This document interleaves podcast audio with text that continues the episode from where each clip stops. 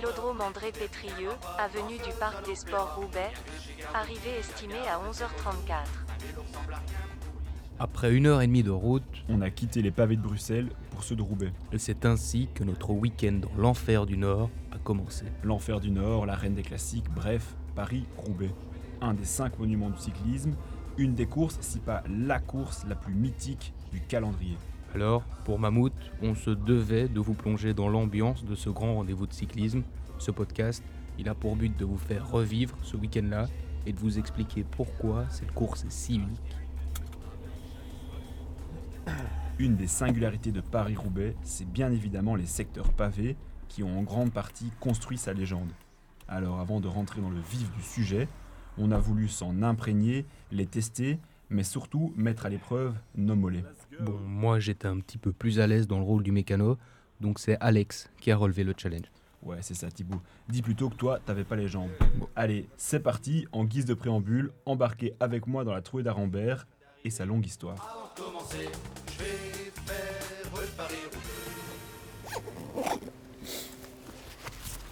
J'enfourche mon vélo et je vais commencer.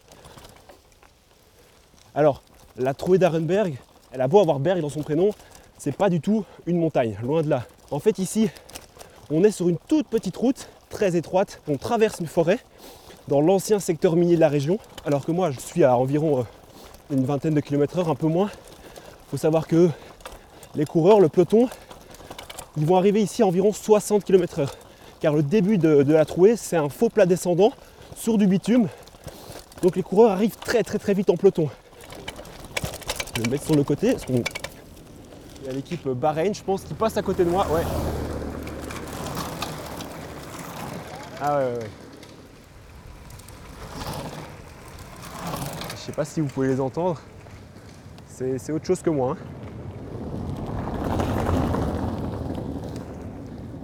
hein. Alors que je me remets sur les pavés. Alors, là, la trouée d'Arenberg en quelques chiffres, eh bien c'est 2 km 500, environ 275 000 pavés. Et je peux vous dire que on les sent les pavés, dans les bras surtout. Ça fait excessivement mal. Je sens toutes les vibrations dans mes avant-bras, j'ai les mains engourdies. Et il faut savoir que bon, moi j'ai commencé au début de la trouée. Les coureurs, eux, ils vont entamer cette trouée après avoir déjà passé 140 km environ sur leur vélo et qu'à la fin de cette trouée, ils devront encore en parcourir 100, dont de nombreux secteurs pavés. Autre caractéristique assez propre à cette chaussée, c'est en fait qu'il n'y a pas de bas-côté. Les pavés ici sont inévitables. C'est pas ici euh, réellement que la course se décide, mais euh, c'est ici en général que le groupe de favoris, les meilleurs, se détache. Et alors que j'arrive sur les derniers mètres, il y a une petite foule qui m'attend, mais je pense pas que c'est moi qui les attends. À mon avis, c'est plutôt les coureurs qui font, euh, qui font leur reconnaissance aujourd'hui. Bon, on va voir ce que ça donne. Comment ils sont les sorties. Let's go. À la fin, j'aperçois Thibaut, j'aperçois Antoine. Je t'étonnerais pas que l'espèce de petit point qu'on voit là, euh, juste au-dessus, euh, ce soit lui qui arrive. Je suis exténué, j'ai plus d'avant-bras, j'en peux plus. Alors, impression à chaud, c'était comment? C'est l'enfer, ils sont fous. Bon, les pavés de la trouée d'Arambert, c'était quelque chose, mais c'est pas la seule course où on peut en retrouver des pavés. Pour nous en parler de ces pavés, sur le chemin vers le vélodrome de Roubaix, on a appelé Thierry Gouvenou. Il travaille pour ASO, l'organisateur entre autres de Paris-Roubaix et celui qui en trace le parcours. Oui, allô? Oui, bonjour monsieur. On lui a demandé pourquoi Paris-Roubaix c'était si différent. Ah bah, Ce qui fait vraiment la différence, c'est le type de pavés euh, qui sont euh, difformes, j'ai envie de dire. C'est pas du tout du pavé de ville ou du pavé qu'on peut rencontrer notamment euh, chez vous en Belgique. Puis on a quand même euh, 55 km de pavés, donc c'est certainement la course qui en propose le plus. Ça fait toujours des courses, euh, une course très difficile. Certainement la course euh, d'un jour qui fait le plus d'écart. Ce, ce parcours a été créé dans les années euh, 70 et puis depuis euh, voilà il y a eu une vraie bagarre pour le préserver. Maintenant euh, tout le monde a pris conscience que c'était euh, un vrai patrimoine et, et je pense que tout le monde est prêt à se battre pour que ça reste en l'état. Voilà il y a eu des années difficiles dans les années 80 90 où euh, les élus préféraient goudronner les secteurs pavés que de les conserver. Et maintenant on est dans une autre démarche et euh, je pense qu'ils feront tout pour conserver euh, leur secteur dans, dans les années à venir Là, on met enfin les pieds dans le mythique vélodrome André Pétrieux où arrive la course. Le vendredi, ici, c'est déjà une petite fourmilière. Car le lendemain, ce sont les amateurs qui partent à l'assaut de l'enfer du Nord. Les bénévoles, l'organisation et les cyclistes, tous sont sur le pied de guerre. Je m'appelle Shun de Stockel. Je travaille pour euh, le Challenge Paris-Roubaix, dixième édition cette année, d'un challenge qui est dédié d'abord et avant tout aux amateurs. Les amateurs qui vont pouvoir s'élancer ici de trois parcours différents. Le premier parcours qui est de 70 km, le deuxième parcours qui part de Denain et qui est de 105 km, et le troisième parcours également au départ d'ici de 145 km. L'avantage et le prize pour tous les participants, c'est de pouvoir arriver dans le vélodrome comme les professionnels. Du coup, cette épreuve se passe la veille de la course des professionnels. On nous a dit, on nous a dit qu'il fallait s'adresser à Eric. On est Ah, face bah, à Eric. moi. Ça fait combien de temps que vous faites le challenge Pas loin d'une dizaine d'années, depuis le début je crois. Aujourd'hui, euh, on fait maintenant remise des dossards. Et demain matin en plus, à partir de 5h30, on va mettre les, les vélos dans un camion pour ceux qui font la course depuis Denain. J'ai l'impression qu'il y a des gens qui viennent un petit peu de partout quand même ici pour le Paris-Roubaix. Alors là oui, c'est incroyable. Il y a des Japonais, des Tchèques, des Danois, Canadiens, Anglais, Allemands, euh, Néerlandais, Belges, euh, il y en a partout, de toute la France aussi. Vous nous venez d'où comme ça pour, euh, pour le Paris-Roubaix Challenge? Euh, sud de Lyon, Nord-Isère, Vienne exactement. Qu'est-ce qui vous a motivé alors à faire la route euh, pour À goûter du pavé, se faire secouer sur le pavé, puis voir l'ambiance. La météo, non, non, c'est surtout le, le- le- le- le plaisir de découvrir ces, ces endroits mythiques qu'on voit tous depuis longtemps à la télé. Voilà. Vous allez rouler en groupe? Ouais. Le but c'est d'arriver sur le, sur le vélodrome tous les quatre, Mhm. sous la banderole, se faire une belle petite photo. C'est votre première ici à Paris-Roubaix Challenge C'est ma première, euh, en effet, c'est ma êtes- toute première. Vu l'accent, vous venez, vous venez pas du coin Ah non, je viens de tout en bas du sud. Paris-Roubaix, quand j'étais gamin, c'était une course déjà que je voulais faire chez les pros. C'était Mhm. quelque chose qui me faisait rêver. Et, euh, et puis arrivé à, quand j'ai vu que Paris-Roubaix Challenge ça existait, j'ai dit euh, que c'était une occasion de rêver en plus de, de pouvoir et voir les pros et, et se challenger. Est-ce que ça nécessite une préparation différente que d'habitude? Ça, ça demande déjà une bonne préparation du vélo. C'est un vélo qui est prêt à assumer les chocs. J'ai ben, mon, mon père, ma grand-mère qui me suit pour m'assister en cas de crevaison, des choses comme ça. Donc voilà, c'est beaucoup de préparation, en fait, de logistique.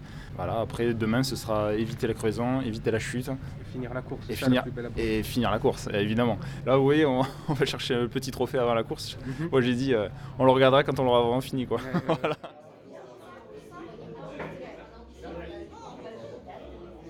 Ce bruit de fond là, c'est le Mazarin, le bar qui fait le coin face au vélodrome. Avant que les choses sérieuses commencent, une petite bière pression s'imposait.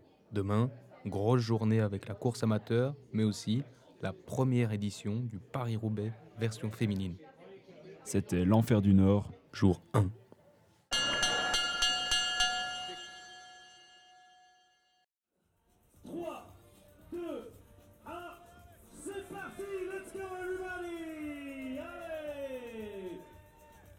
Le samedi matin, de 8 à 10 heures, les challengers s'élancent du vélodrome. Et comme ils s'apprêtent à imiter les pros sur les pavés, les amateurs se prêtent eux aussi au jeu de l'interview. Ouais, nous, petite distance 70. On l'a déjà fait euh, il y a 2-3 ans, je sais plus. C'est quoi un peu euh, l'ambiance qu'il y a ici euh, dans le Paris-Roubaix Challenge? Elle est géniale. Enfin, l'ambiance sur la route, on la voit pas vraiment parce que sur la route, il y a des écarts qui se créent. Mais dans les pavés, bah, c'est hyper sympa parce qu'il y a pas mal de monde. Il y a même beaucoup de gens sur le bord des routes. Et au premier ravitaillement à Templeuve aussi, c'est hyper convivial parce qu'on échange sur les, les premiers secteurs pavés en fait. Et les secteurs pavés, justement, ça vous fait peur? Est-ce que vous, Ouais. vous avez l'habitude? Bah un petit peu mais euh, En fait, on l'a- comme on l'avait déjà fait, on sait à quoi s'attendre, mais on sait que c'est super dur et du coup, euh, je sais qu'on va encore galérer et qu'on va peut-être retomber. Et là, appréhension avec la pluie. Et que ça va glisser, Ouais, c'est ça. ouais. On On a pas- peur que les pavés soient mouillés, mais bon, on verra. Pourquoi Paris-Roubaix euh, spécialement C'est la reine des classiques, c'est Ouais. celle qu'on voit à la télé, c'est- ça donne envie en fait. de- On se rend pas compte quand on la regarde à la télé et quand on l'a fait, c'est là qu'on se rend vraiment compte à quel point c'est dur.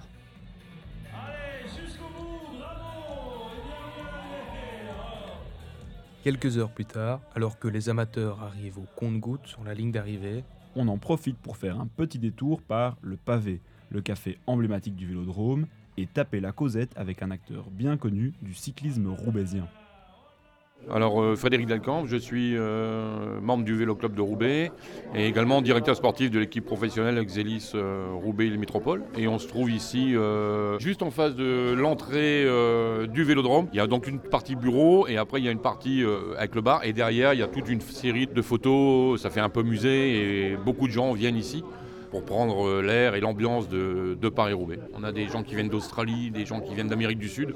Et quand ils rentrent ici, bien sûr, euh, bah, c'est tout ce qui est, toute l'ambiance qui est autour. Et ils viennent pour visiter les douches qui sont derrière. Les gens sont très curieux de, de découvrir ce lieu. Alors les douches, c'est assez extraordinaire. Elles datent de 1936. Elles sont dans leur jus, donc ce sont des box en pierre individuelles avec un petit banc en bois.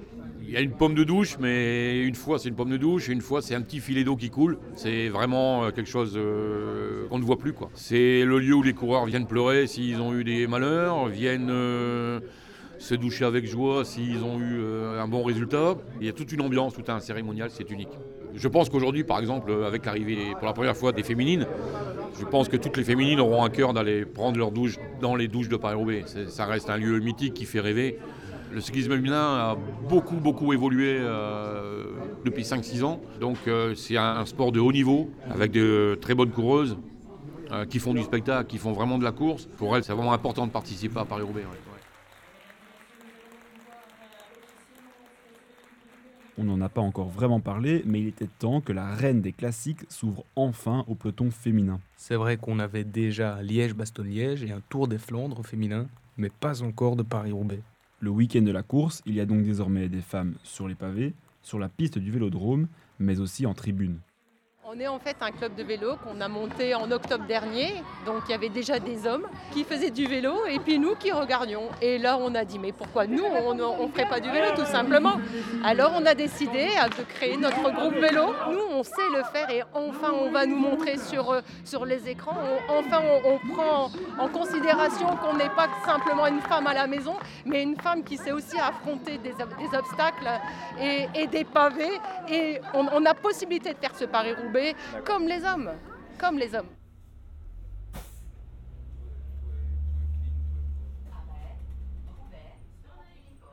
Bon, le samedi à Roubaix, c'est déjà bien plus sportif. Ce soir, pas de petit verre au Mazarin, c'est métro, un petit peu de boulot et puis dodo. Car demain, c'est toute la planète vélo qui vivra au rythme de Paris-Roubaix. C'était l'enfer du Nord. Jour 2.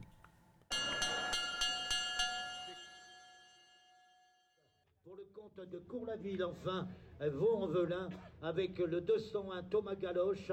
200 Au matin du dimanche, ce sont les juniors qui s'élancent sur les pavés roubaisiens. Moins de foule et de médias qu'au départ des hommes, qui a lieu au même moment à Compiègne, près de Paris. Mais les jeunes cyclistes peuvent compter sur le soutien de leurs familles venues en nombre, les encourager. Bah, je suis le papa d'Hugo Grard euh, qui, est dans la sélection des, Hauts-de-France. C'est vraiment euh, une chance pour lui de pouvoir au moins participer à cette épreuve euh, qui est quand même une, qui a une renommée mondiale, même alors, pour les professionnels, mais bon pour les juniors, c'est quand même, pour moi ça reste une belle expérience pour lui, quoi, quel que soit le résultat. Là, il faut juste croiser les doigts pour pas avoir de, problèmes mécaniques ou, une chute ou quelque chose comme ça. Après, voilà, d'autant plus que c'est un junior première année, donc c'est vraiment de l'expérience pure. Quoi. Ouais, il va regarder passer. Il va passer, ouais, bien sûr. Bon, ça avait quand même l'air d'être un moment fort, on a préféré laisser le papa tranquille. Surtout qu'un junior ayant participé à cette course, on en avait déjà rencontré un la veille. Enfin, un ex-junior plutôt, parce qu'il est pro depuis plus de 10 ans quand même. On a rencontré Baptiste Plancarte dans l'hôtel où logeait son équipe. Baptiste participe pour la première fois à Paris-Roubaix en tant que professionnel, un événement pour tout coureur cycliste. En fait, je suis très heureux. Je suis, je suis comme un gamin maintenant. S'il pleut ou pas, je m'en fous. euh, ça va être très chouette. C'est une course pas comme les autres. Si on parlait de Grand Wave Game ou Milan-San Remo, des courses ainsi, le, le, le tactique, c'est presque simple. Mais à Paris-Roubaix, c'est possible que l'attaque vient à 80 km. C'est possible, il n'y a pas d'attaque, il n'y a pas de boss, il n'y a pas de, de long col, mais c'est vraiment rouler au plus fort et essayer pas de chuter.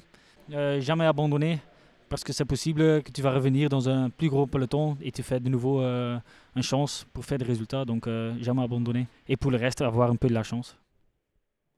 Le papa d'un coureur junior, un coureur pro, Il nous manquait plus qu'une case à cocher. un ancien coureur pro. Et celui qu'on a rencontré a une voix qui vous est certainement familière.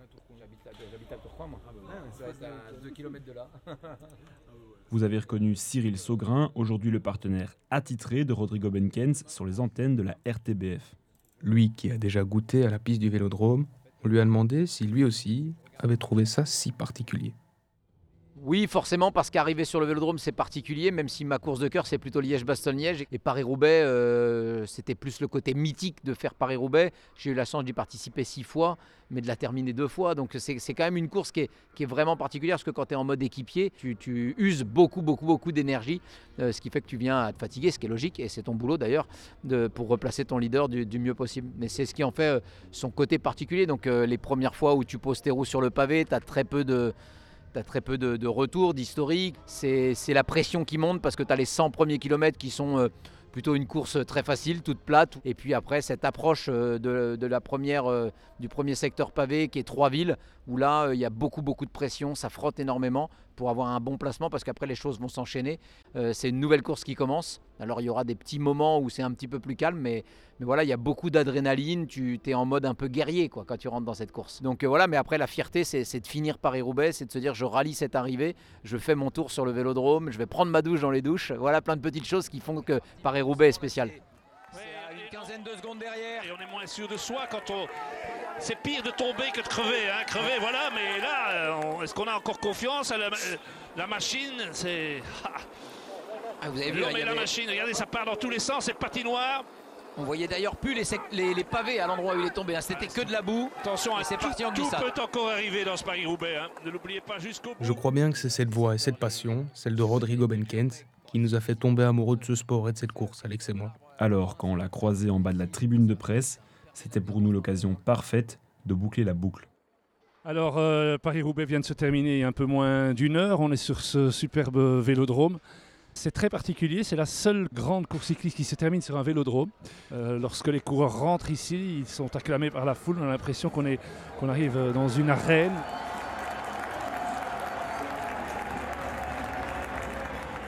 Ici, la flamme rouge, elle est juste en face. Et donc ici, on fait un tour et demi du, du vélodrome. Ah, Il y, a- quelque chose de prenant, on sent la tension qui monte, on sent, on sent une clameur véritablement.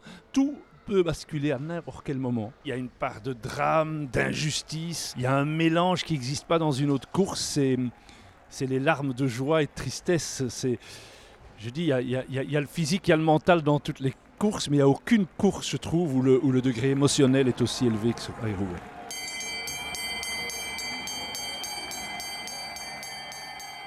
Pour les derniers retardataires, parfois 30 minutes après le vainqueur, la cloche du vélodrome retentit une dernière fois et marque la fin de ce Paris-Roubaix. L'ambiance folle de ce week-end retombe rapidement et Roubaix, peu habitué au feu des projecteurs, retrouve son calme d'ordinaire jusqu'à l'année prochaine.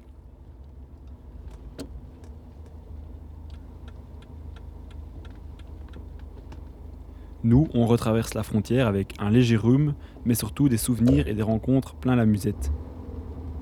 Merci d'avoir suivi ce week-end d'immersion dans l'enfer. Si à la narration de ce podcast, vous avez entendu la voix de Thibaut Debru et celle d'Alexandre Perniot, nous étions bien trois puisque Antoine Renard Yes, c'est moi. était également de l'aventure. Un travail d'équipe, comme le vélo.